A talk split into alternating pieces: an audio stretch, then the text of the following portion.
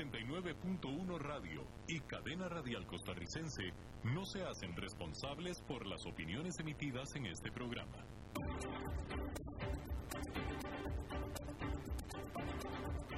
Inicia a las 5 con Alberto Padilla un programa diseñado con el objetivo de llevarte diariamente un tema de actualidad, acompañado siempre de reconocidos editorialistas, de lunes a viernes a las 5 de la tarde por CRC 89.1 Radio, a las 5 con Alberto Padilla.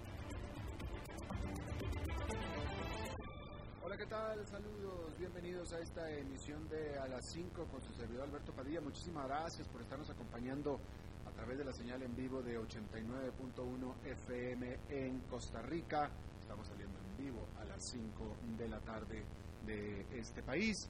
Muchísimas gracias a ustedes que nos escuchan también en la señal en vivo de Facebook Live.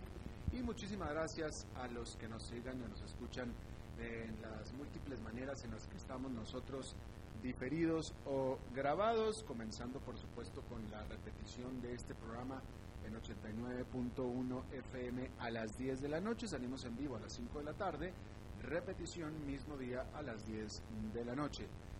También, por supuesto, la versión grabada de Facebook Live y un saludo muy especial a los que nos siguen a través de eh, podcast en las diferentes plataformas, Apple Podcast, Yahoo Podcast, etcétera, etcétera.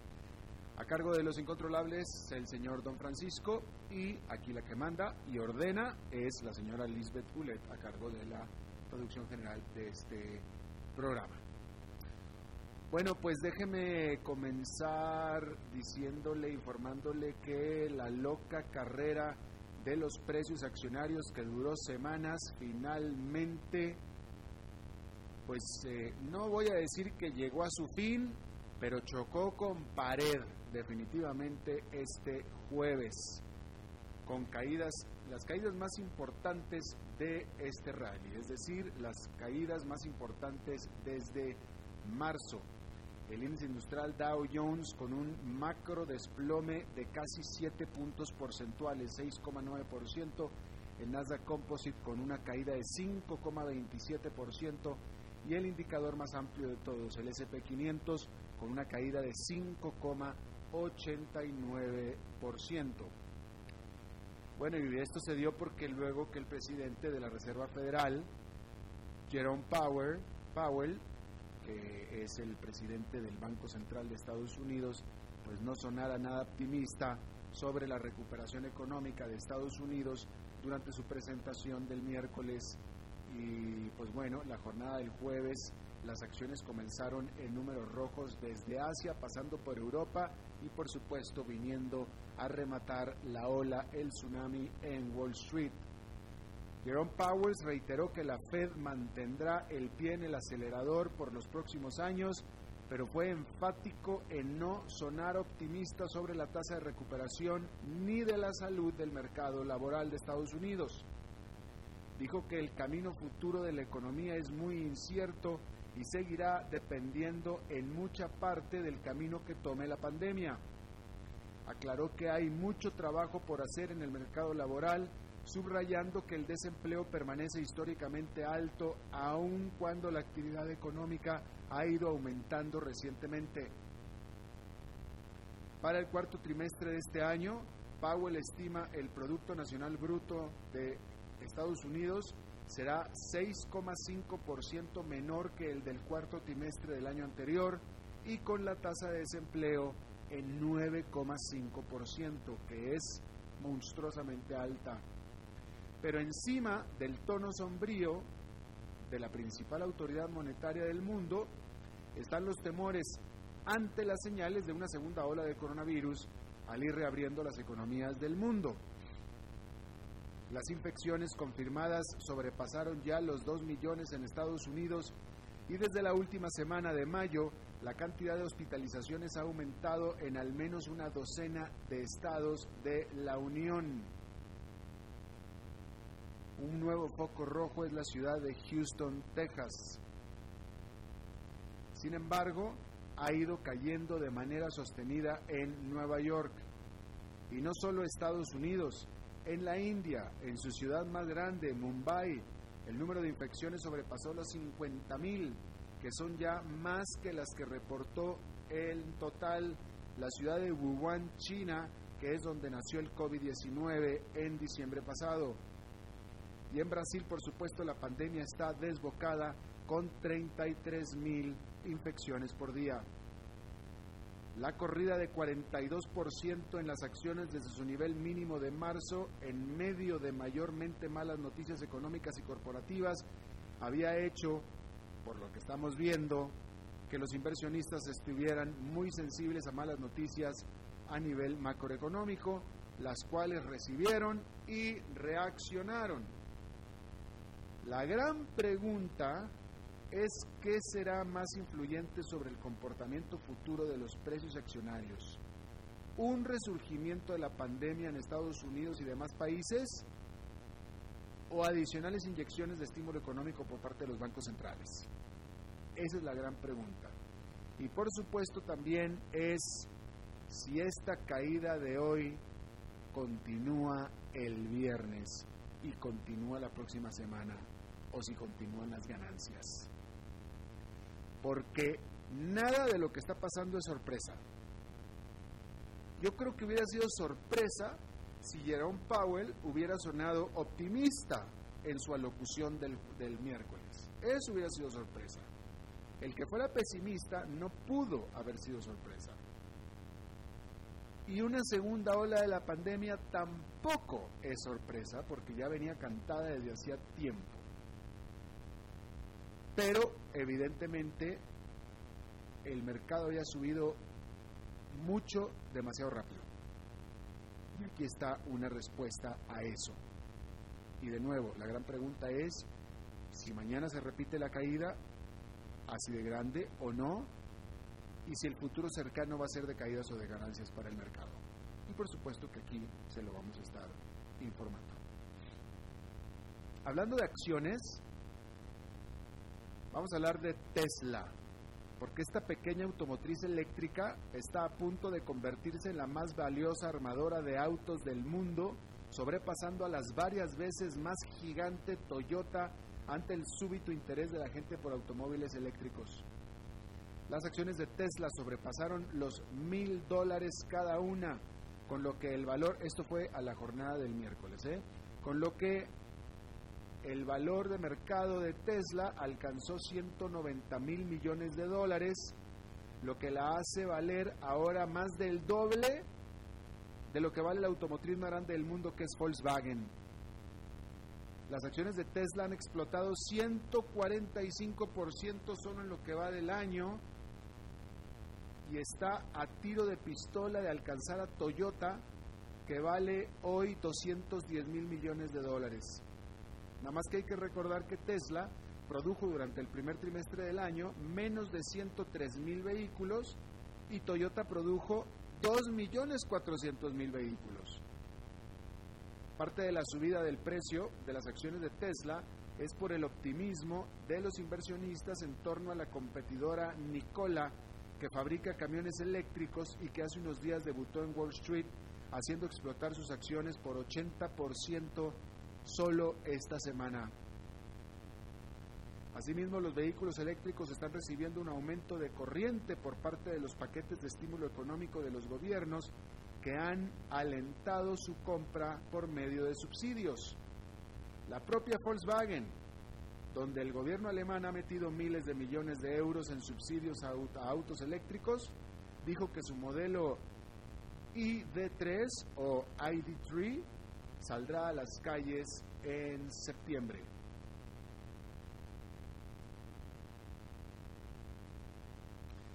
En otra información, Zoom suspendió cuenta de activista chino en Estados Unidos. Si van a conmemorar la masacre de Tiananmen, no lo podrán hacer por Zoom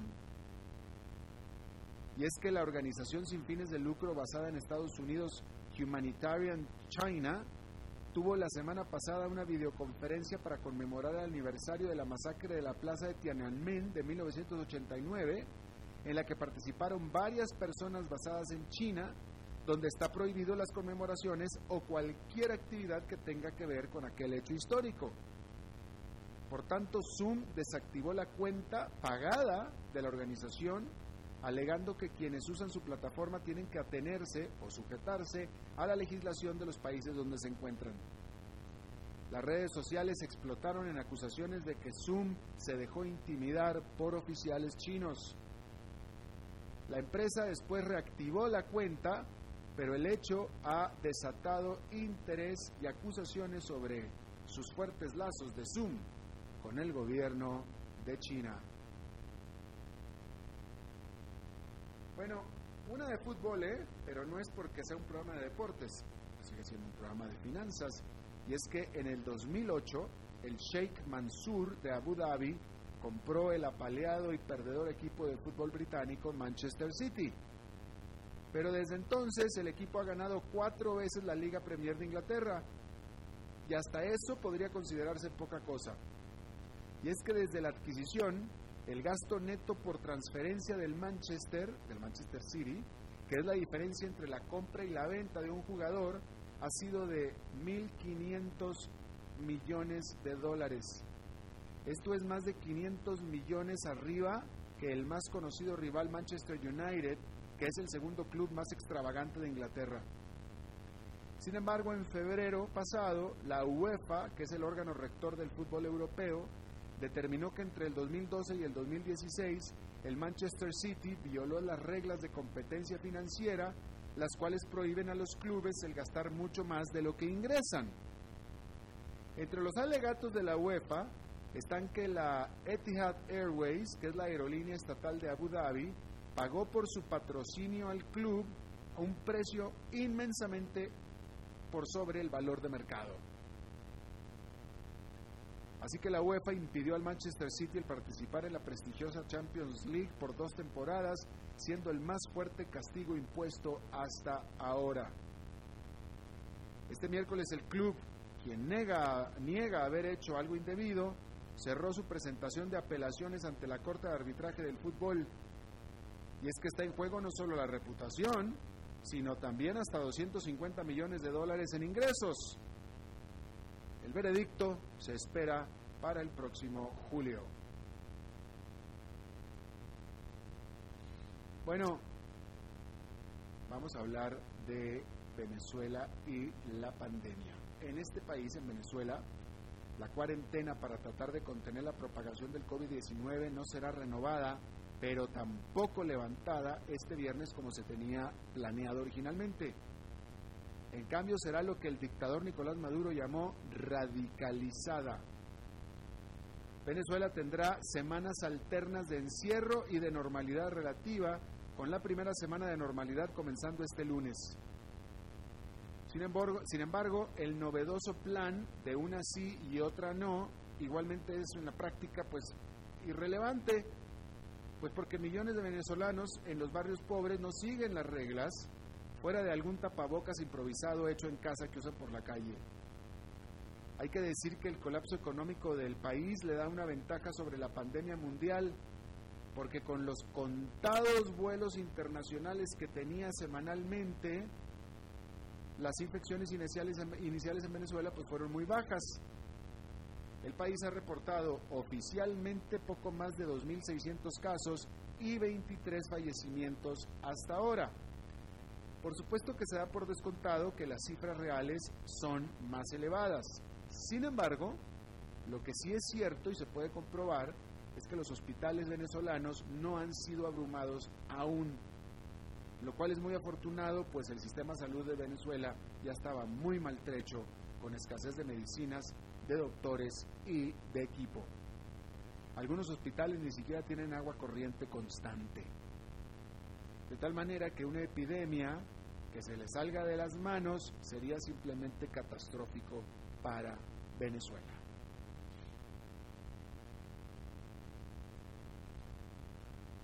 En otra información,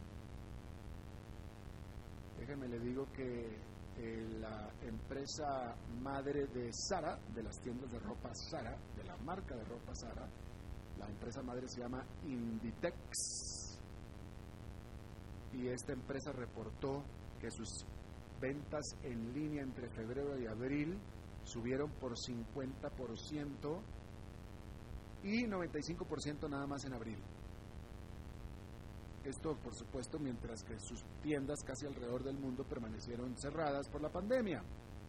Sin embargo, Inditex reportó que sus ventas totales están más bajas, lo que la llevó a reportar una pérdida de 448 millones de dólares.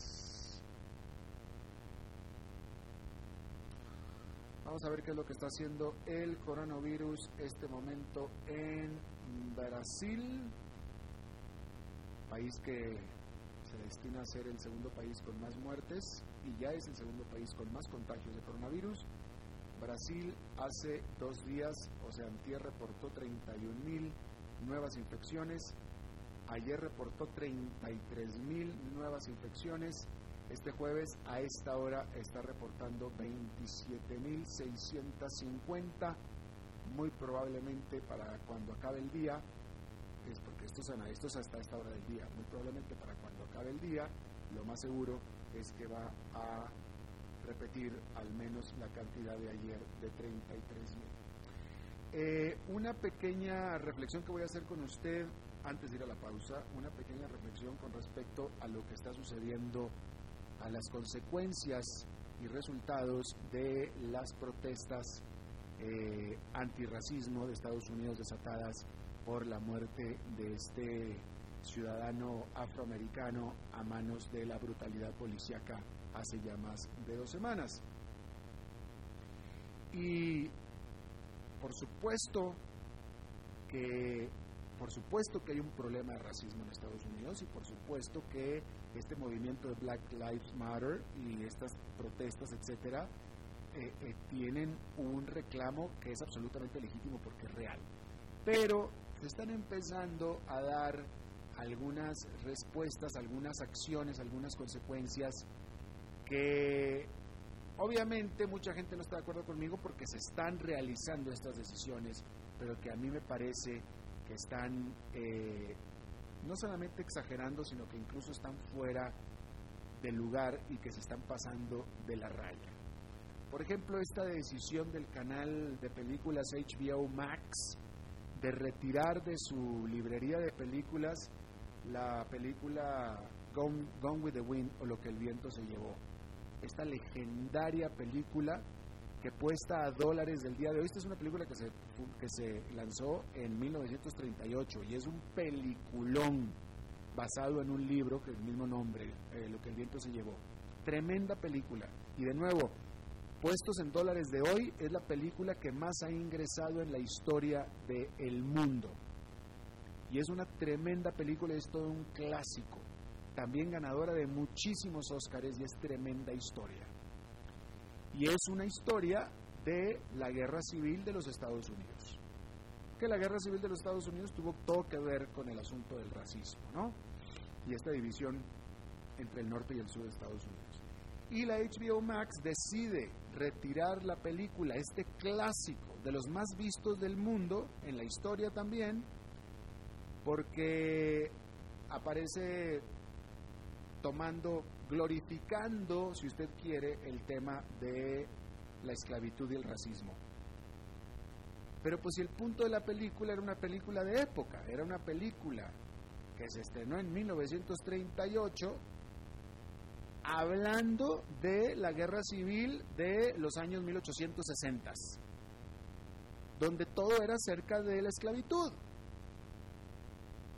Entonces, claro, vaya, es una película acerca de la guerra civil, pues obviamente tiene que ser una película que está hablando, y es una película acerca del lado, del lado sureño, porque habla sobre el lado sureño de la guerra civil, no es sobre el lado norteño, sino sobre el lado sureño y cómo el lado sureño veía las cosas donde la esclavitud era parte de la vida diaria de los blancos ricos. Pues es que así era. Entonces, o sea, es una película de época, pues ni modo que no hablara de la esclavitud. Y no nada más es eso. Yo le recomiendo muchísimo la película si usted no la ha visto. ¿eh? No importa la edad que tengas, yo te recomiendo muchísimo la película Lo que el viento se llevó, porque es un peliculón, todo un clásico. Y al contrario, a mí me parece, desde mi punto de vista, claro, yo no soy negro y mucho menos tampoco soy gringo. Pero justamente viví 21 años en la ciudad de la película, porque la ciudad de la película es Atlanta, toda, la, toda esta película se desarrolla en la ciudad de Atlanta y ahí es donde yo viví durante 21 años. Entonces, algo conozco sobre la dinámica, pero de ninguna manera puedo decir que soy experto porque para eso hay que ser americano, nacido, vivido y sobre todo ser negro para saber lo que se siente. Así es que quiero hacer esa diferencia porque yo no soy ninguna de esas. Pero sin embargo, en la película Lo que el viento se llevó, a mí me parece que ponen muy bien parado la relación entre los esclavos y sus amos, vamos a decirlo así. Porque resulta que en la película uno de los principales personajes es la, historia de una familia rica sureña eh, que tenían plantíos de algodón y que tenían esclavos.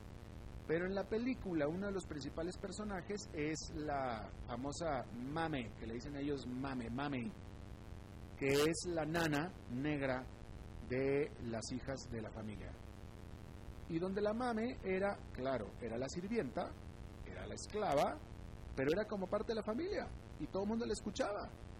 Y era un gran personaje. De hecho, la actriz que hizo de Mame eh, fue nominada al Oscar, si no es que se lo ganó. Creo que incluso se lo ganó por mejor actriz de reparto, pero definitivamente estuvo nominada. Pero creo que se lo ganó. fue la primera mujer negra en Estados Unidos que ganó un Oscar, o fue la primera nominada. Pero el personaje de Mame es un personaje muy poderoso en la película y muy positivo. Y las, las hijas de la familia la quieren mucho a ella. Es la típica nana que nosotros conocemos en América Latina también. Que, bueno, pues es, la empleada, pero sin embargo es parte de la familia. Y así es como la colocan ahí en la película. Pero bueno, con todas estas sensibilidades caldeadas que están en este momento, la retiraron. Y dicen que cuando la vuelvan a poner, la van a poner con una explicación del contexto histórico lo que sea que eso quiera decir. Bueno, ese es un punto. Otro punto que quería comentar con ustedes es otra decisión por parte de Walmart, pero esto por supuesto Walmart en Estados Unidos, que resulta, cosa que yo no sabía, eh, eh, resulta que en algunas tiendas de Walmart, donde así se requería, los productos de belleza y de cuidados personales dirigidos a la población negra usted sabe, por el tipo de pelo, etcétera, usan productos especiales, productos étnicos, vamos a decirlo así. Estamos hablando de los productos eh, de cuidado personal y de aseo personal dirigidos para los afroamericanos. Bueno, en algunas tiendas estos productos en particular los tenían bajo llave. Y pues ahora con estos ánimos y sensibilidades caldeadas hubo quejas al respecto, entonces Walmart dijo que okay, ya no va a tener esos productos en algunas tiendas como los tenía bajo llave. Pero, pues, y obviamente Walmart no dijo más, porque no puede decir más porque están las sensibilidades muy caldeadas, pero la verdad de las cosas es que Walmart no, te, no, no, había tomado esa decisión porque fueran racistas. Pues claro que no. Esa decisión la tuvieron que tomar. ¿Por qué? Porque la realidad verdadera y objetiva de que esos productos se desaparecían más que cualquier otros. Se desaparecían de desaparecerse, ¿va? Se los robaban. Bueno, o sea, eso es una realidad. Eso no es ser racista, eso es una realidad. Comprendo que pueda eh, ofender algunas sensibilidades, comprendo que gente que, vaya, yo sentiría feo. Vaya, es decir, si yo voy a una tienda y veo que los productos mexicanos de una tienda los tienen encerrados, tal vez yo sentiría feo, pero sentiría feo porque por, la realidad que eso me diría, diría, estos mexicanos están robando los productos. ¿Me explico? Entonces me daría pena por mi raza, pero no me sentiría ofendido, porque es una realidad. Entonces ya los Walmart dijeron, ah, bueno, ya no los vamos a tener encerrados, bueno, obviamente se los van a seguir robando van a aguantar las pérdidas, pero pues bueno. Pero vaya, lo que voy es que es una decisión sujetada, que una, una decisión que se tomó bajo, bajo, bajo la realidad, bajo cómo son las cosas. ¿Me explico?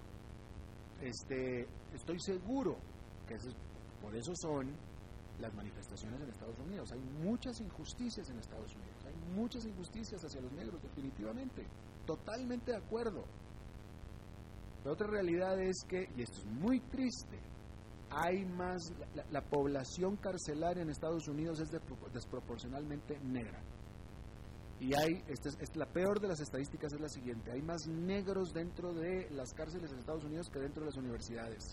Es terrible, pero no es esto todo producto de racismo. Yo estoy de acuerdo en que el racismo pernicioso ha marginado a los negros y los ha marginado históricamente a el crimen. Eso sí creo que hay un componente importante. El propio racismo que hay ha impedido a los negros oportunidades que de otra manera sí pudieran haber tenido. Esa parte yo estoy de acuerdo.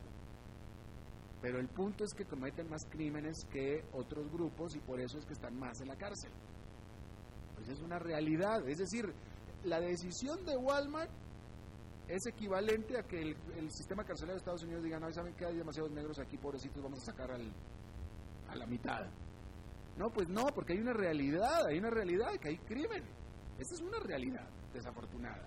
Es lo mismo con Walmart. La realidad es que se están robando sus productos más que cualquier otro. Es una realidad. Entonces ahí es donde yo creo que en algunos de estos casos, en estos elementos, se están extralimitando las decisiones que se están tomando respecto de esto. Pero al final, bueno, es un ajuste eh, y, sí hay mucho que hacer, mucho que hacer por la inclusión racial en Estados Unidos, definitivamente que sí. Bueno, vamos a hacer una pausa y regresamos con nuestra entrevista de hoy. A las 5 con Alberto Padilla, por CRC 89.1 Radio. Tinto, blanco, rosado, espumante, seco dulce. El vino es como los amigos, proviene de diferentes cepas y familias convertidas en bodegas de tradición. La Iride, una bodega personal establecida en Mendoza, Argentina, produce vino de exportación con la calidad de Mendoza, expresada en taninos frescos, frutales, remembranzas de tabaco y chocolate. Una fiesta al paladar. La Iride, vinos argentinos de tradición. Desde Maipú, Mendoza, la tierra del olivo nos llega aceite de oliva Laur. Su delicada y elegante textura, así como su afrutado aroma vegetal, lo convierten en un aceite especial para paladares exigentes. Disponible en tres variedades: Laur Cruz de Piedra, Laur Aceite de Oliva Extra Virgen y Laur Gran Mendoza Aceite de Oliva Extra Virgen. Lo mejor de tres zonas en una sola botella. Galardonado con el Gran Prestige Gold en el Terra Olivo 2018. Aceites de oliva Laur no pueden faltar en tu mesa. De venta en todas las tiendas Don Fernando.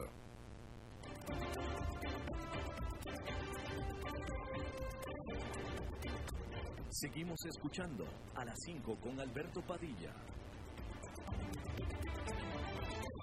Bueno, muchísimas gracias por continuar con nosotros. Eh, me da mucho gusto recibir, y aquí en el estudio, y le agradezco muchísimo que haya llegado personalmente con nosotros, a Yenani Yanina Dinarte, Yanina Dinarte, ministra de Trabajo de Costa Rica. Muchísimas gracias, ministro, por estar aquí. Muchas gracias por la invitación. Gracias que nos hizo la diferencia de visitarnos personalmente. Es un gran gusto. Gracias, muy amable. Eh, hablemos un poquito de las cifras eh, sobre eh, el empleo aquí en Costa Rica. ¿Hay manera de poder saber hasta este momento cuántos empleos se han eliminado en Costa Rica desde que empezó la pandemia?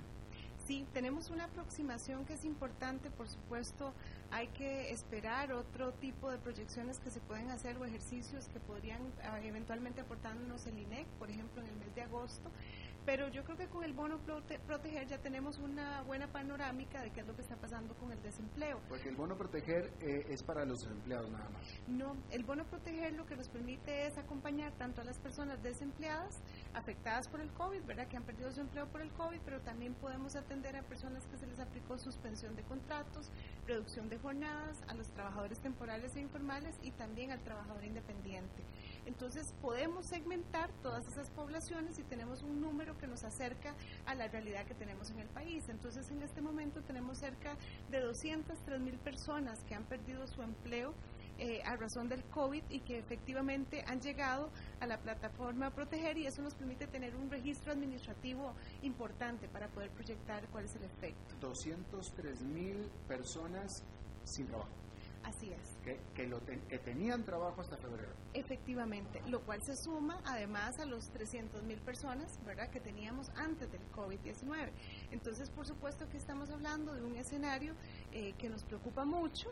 Esto nos coloca, perdóneme, ministra, esto nos coloca la tasa de desempleo en, en qué? Bueno, estábamos hablando de que teníamos aproximadamente un 12.5% y entonces aquí ya estaríamos pasando a un 18% aproximadamente. Sí, por supuesto, pero también es importante ponerlo en dimensión, que está dentro de lo esperado en estas circunstancias. Ya sabemos que tanto la OIT como los distintos organismos internacionales han venido advirtiendo de la cantidad de pérdida de empleos que podemos enfrentar en la región y en el mundo. Yo quiero incluso hacer un énfasis importante porque también es cierto que parte de lo que se reconoce como una buena práctica que ha venido emprendiendo el país es que sí tomamos decisiones muy rápidas que nos han permitido que muchas personas no pierdan su empleo. Por ejemplo, las personas a las que se les está aplicando reducción de jornada son personas que en este momento no han perdido su empleo y siguen percibiendo algún nivel de ingresos y esto es importante porque nos permitiría tener una afectación menor por lo menos en esta cifra del desempleo. Igualmente pasa con la suspensión de contratos. Entonces, esto también nos ayuda a evitar la destrucción de los puestos de trabajo. Eh, 18%, esto quiere decir que 18% de la población eh, en edad de trabajar de Costa Rica no está trabajando, eh, perdió su trabajo. Así es. Eh, aquí, aquí, aquí está metido el sector turismo, los, toda la, gente del sector turismo que el trabajo, etc. ¿Qué pronostica usted? Vaya, esto es hasta ahora. Supongo que usted piensa que en el corto plazo, en los siguientes meses, va a seguir aumentando la cifra. No necesariamente. Creo que, por ejemplo, la, los recientes, la reciente encuesta empresarial, por ejemplo, que hacía Manpower, nos generaba algunas alertas interesantes o algunas expectativas empresariales que son muy favorables.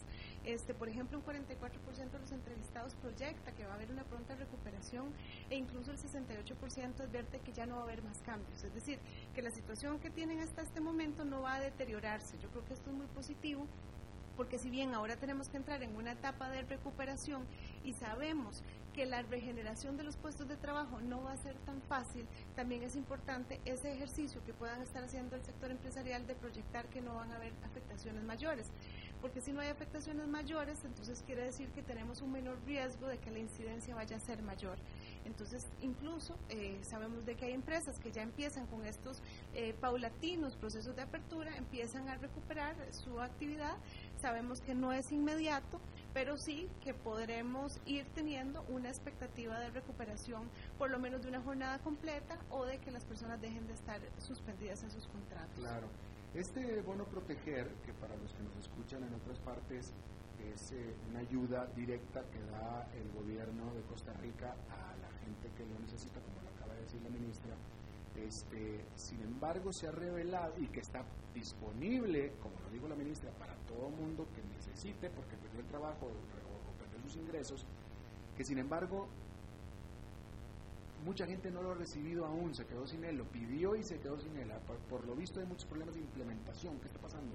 Bueno, en realidad tenemos lo siguiente, tenemos cerca de 960 mil personas que han pedido el bono proteger. ¿En total? Esto, en total, esto es una proporción realmente grande de personas que han requerido del apoyo del Estado. Ayúdeme nada más a entender una cosa, son 203 mil desempleados y de, de estos 203 mil solamente 900 y tantos mil lo han pedido vamos a ver, de los 900, de 960 mil personas que lo han pedido, 200 mil son personas que han sido despedidas. Después tenemos casi 200 mil personas más que se pueden contabilizar entre personas con contrato suspendido y reducción de jornada. Eh, es decir, es decir, para, poner un poquito más práctico, de los 200 mil personas que contabiliza oficialmente su ministerio como desempleados, solamente la mitad ha pedido el bono.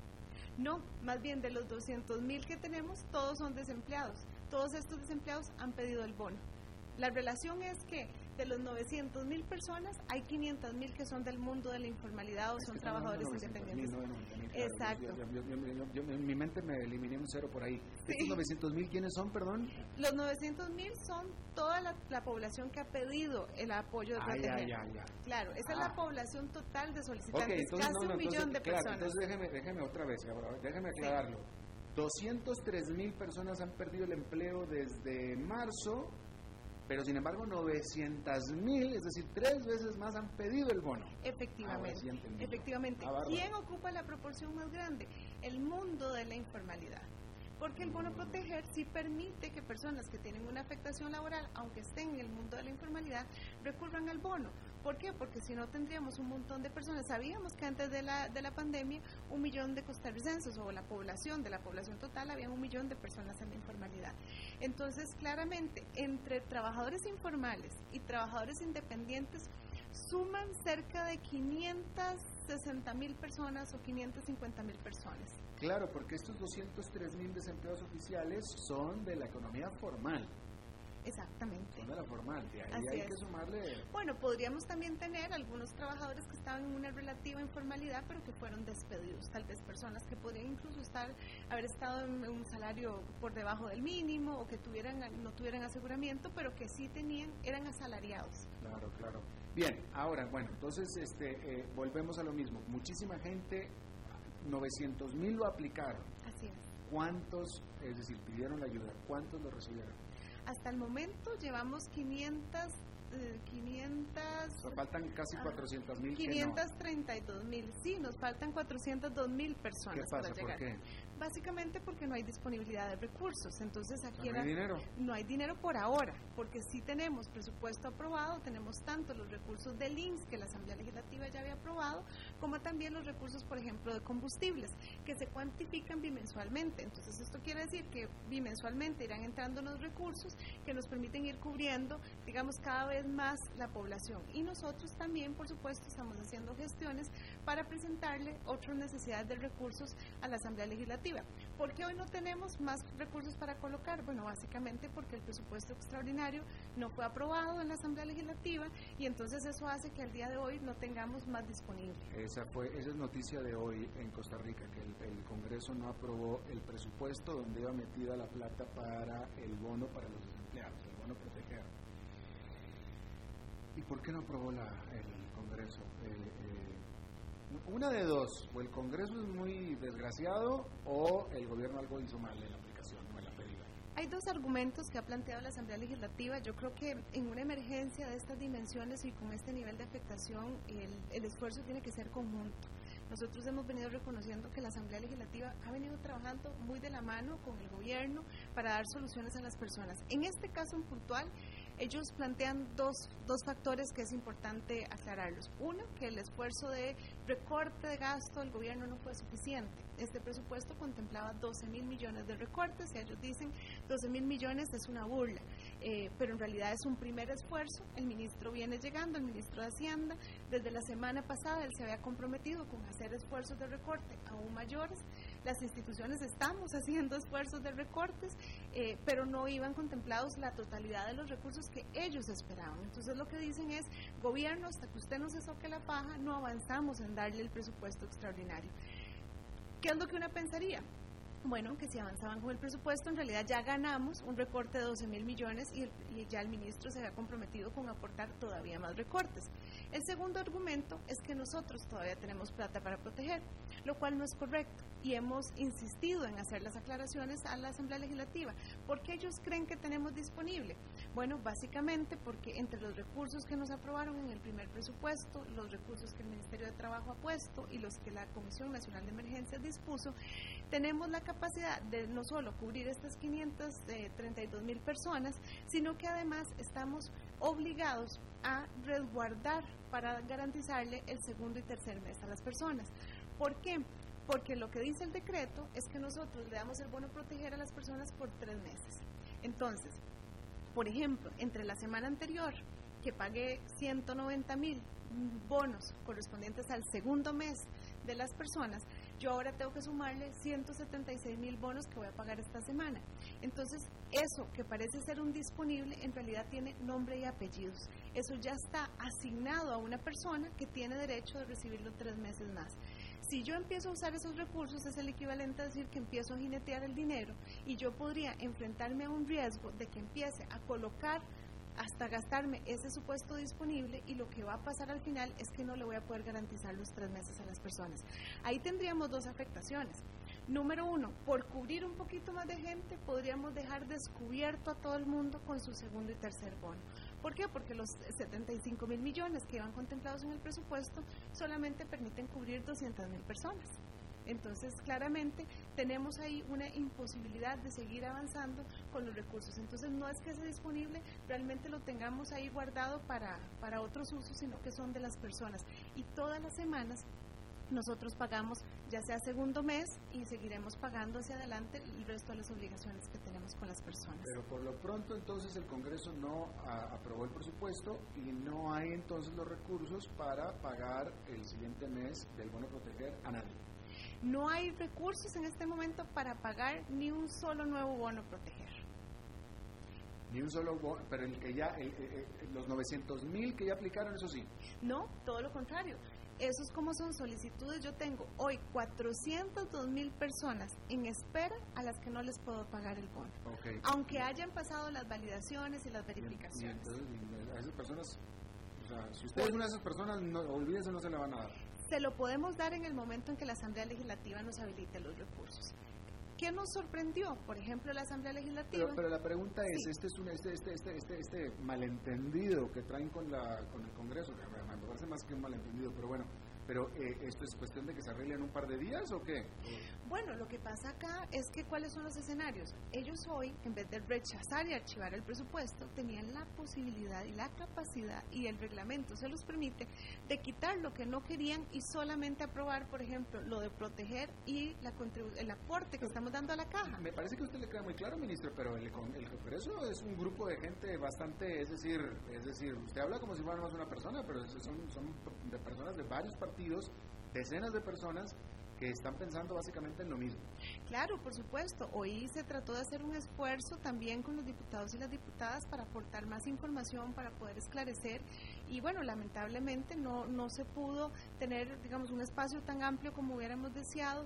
Creo que lamentablemente se han generado una serie de informaciones que no son correctas. Se ha dicho, por ejemplo, que tenemos esos recursos ahí, que no queremos usarlos, lo cual no es cierto, pero también se ha dicho, por ejemplo, que nosotros no hemos sido transparentes y que teníamos que entregar informes que no sabemos de dónde eh, se generó esa idea de que teníamos que entregar informes quincenales.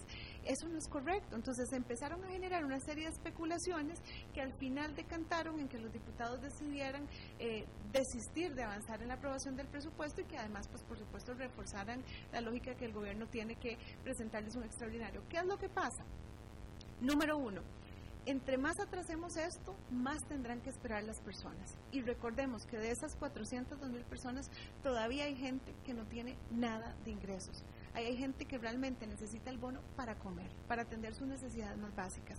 Entonces, ¿qué nos dicen los diputados? Bueno, les podemos aprobar el presupuesto en seis días. En todo caso, podían haberlo hecho con este presupuesto, aprobarlo rápidamente, quitar lo que no les gustaba, pero ahora habrá que hacer un ejercicio de presentar un nuevo presupuesto, de hacer nuevamente el trámite. Ellos, por supuesto, tendrán sus seis días y ese es tiempo que tendremos en espera para las personas. Lo que yo sí quiero ser muy enfática es en lo siguiente. Hay 75 mil millones que ya la Asamblea Legislativa había autorizado, pero eso es equivalente a que le den a uno el dinero, se lo metan en una caja fuerte, le pongan el candado y le enseñen la llave. Nosotros necesitamos que ellos abran ese candado y nos puedan dar esa solvencia, esa liquidez que requerimos. Porque si no, si yo no tengo habilitación presupuestaria, no puedo usar los recursos. Igualmente, hay otros recursos que también la Asamblea Legislativa había aprobado, que son los de combustibles. Esos estimamos que van a ser cerca de 30 mil millones. Esos nosotros también tenemos que enviar un presupuesto extraordinario que no lo habíamos podido enviar porque como el corte es bimensual, todavía estaba muy reciente la cuantificación del monto y ahora hay que hacer el presupuesto. ¿Por qué digo esto, Alberto? Es muy importante para que la gente sepa que dinero sí va a haber pero tiene que primero pasar por la aprobación de la Asamblea Legislativa. Y yo, al menos, a pesar del incidente de hoy, sigo confiando de que los diputados y eh, las diputadas comprenden la realidad de las personas y que eh, tarde o temprano, espero que más temprano que tarde, puedan ayudarnos con la aprobación de este presupuesto para reducir, por supuesto, la espera de las personas que, que realmente están pasando momentos muy tristes y muy difíciles. Bueno, pues simplemente comentar que me parecía a mí que en general la relación entre el gobierno, este gobierno y el Congreso venía muy bien hasta hoy. Hasta hoy. Eh, ok, vamos a cambiar de tema rápidamente. Eh, para poner el contexto, hablando de todos los desempleados, etcétera, de Costa Rica, irónicamente, bueno, una cosa, en Costa Rica claramente está retomando, rebrotando la pandemia. Eh, hoy en día Costa Rica está teniendo más infecciones diarias que las que tuvo ah, durante marzo y abril en la primera ola de la pandemia. Y curiosamente, esta nueva ola está muy localizada geográficamente y también muy localizada en un grupo particular de personas, que son personas que están trabajando, personas que trabajan. Este, eh, entonces hay un problema ahí. En el norte del país, empleados de empacadoras, empleados del campo, etcétera. Eh, ¿Qué está pasando? Yo creo que aquí hay algunos aspectos que son muy importantes. ¿Qué marcaba la diferencia del abordaje que logramos hacer en, en los primeros dos meses? La diferencia había estado en que muchas decisiones que se tomaron eran vitales para resguardar a las personas en su puesto de trabajo, ¿verdad? Se tenían que tomar decisiones como eh, mandar a las personas en teletrabajo. Sabemos que hay procesos de producción que el teletrabajo no aplica, ¿verdad? Pero repasando algunas medidas, mandamos a las personas a teletrabajo, eso ayudó muchísimo al distanciamiento social.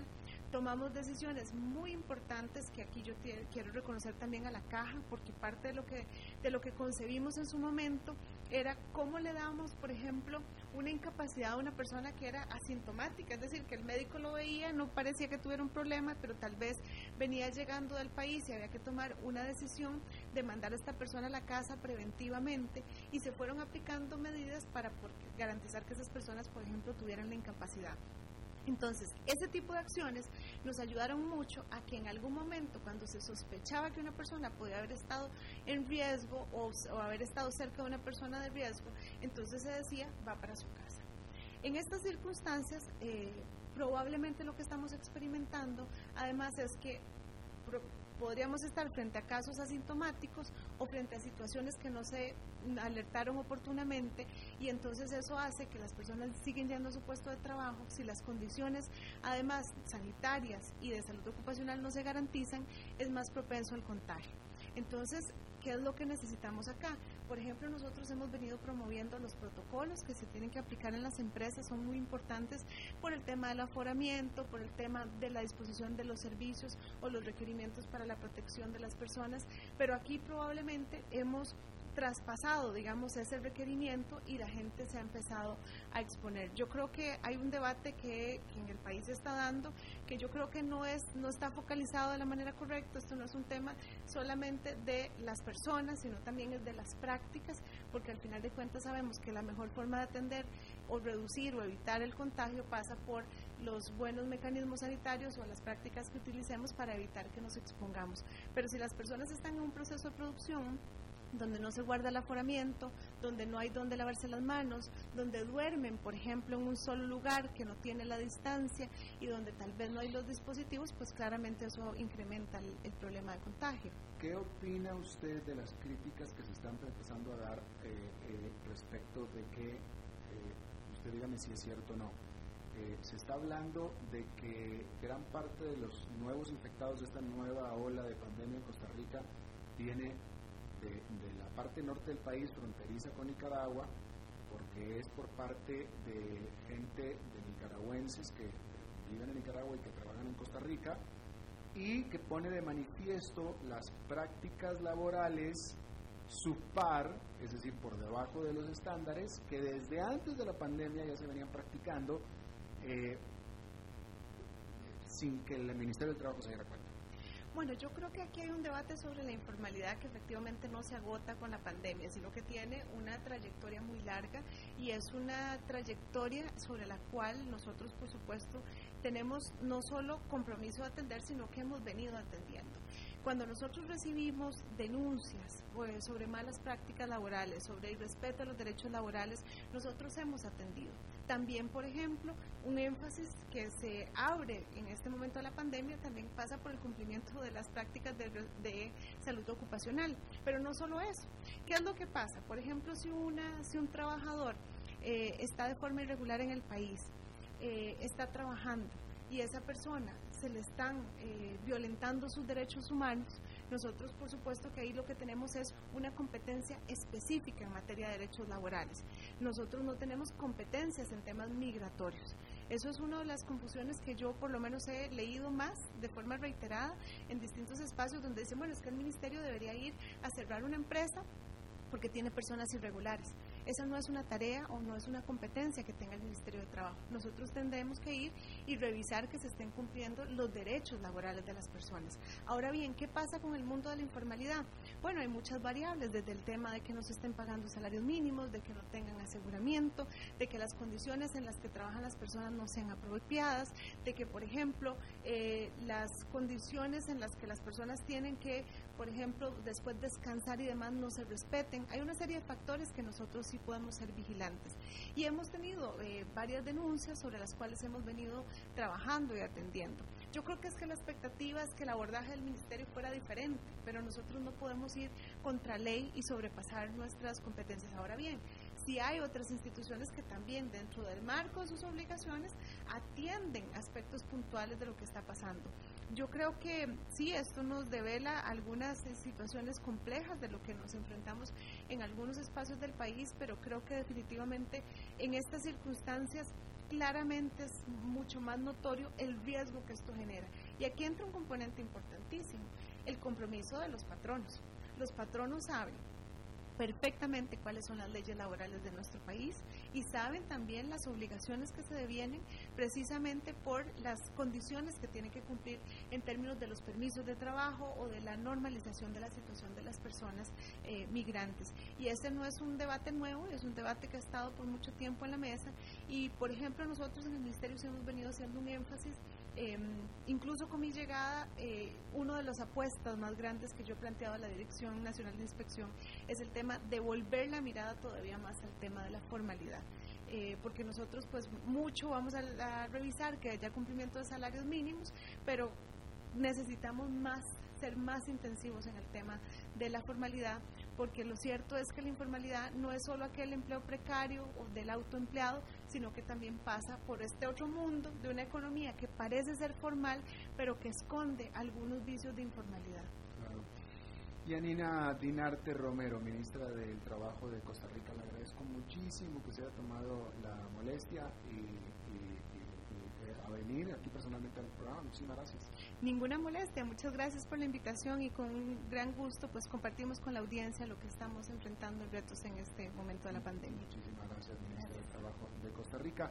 Bueno, le quiero agradecer a Fernando Francia que nos haya prestado su segmento de hoy jueves para platicar con la ministra. No sin antes aclararme la duda que yo tenía, que en efecto la personaje este que le estaba hablando yo hace más, más temprano de la nana de Mame en la película de Lo que el viento se llevó, efectivamente se ganó el Oscar a la mejor actriz de reparto y en 1938 fue la primera mujer negra en recibir el Oscar a la, a la, mejor actriz de reparto, que por cierto que Fernando me manda una eh, cita que dijo la actriz al recibir el Oscar que dijo ella en aquel entonces, prefiero interpretar a una criada por 700 dólares que ser una criada por 7 dólares. Lo dijo ella. Gracias Fernando, te lo agradezco mucho. Doble tiempo el próximo jueves, ¿ok? Bueno, eso es todo lo que tenemos por esta emisión de A las 5 con Alberto Padilla. Muchísimas gracias por habernos acompañado. Espero que termine su día en buena nota, en buen tono. Nosotros nos reencontramos en 23 horas. Que la pasen muy bien.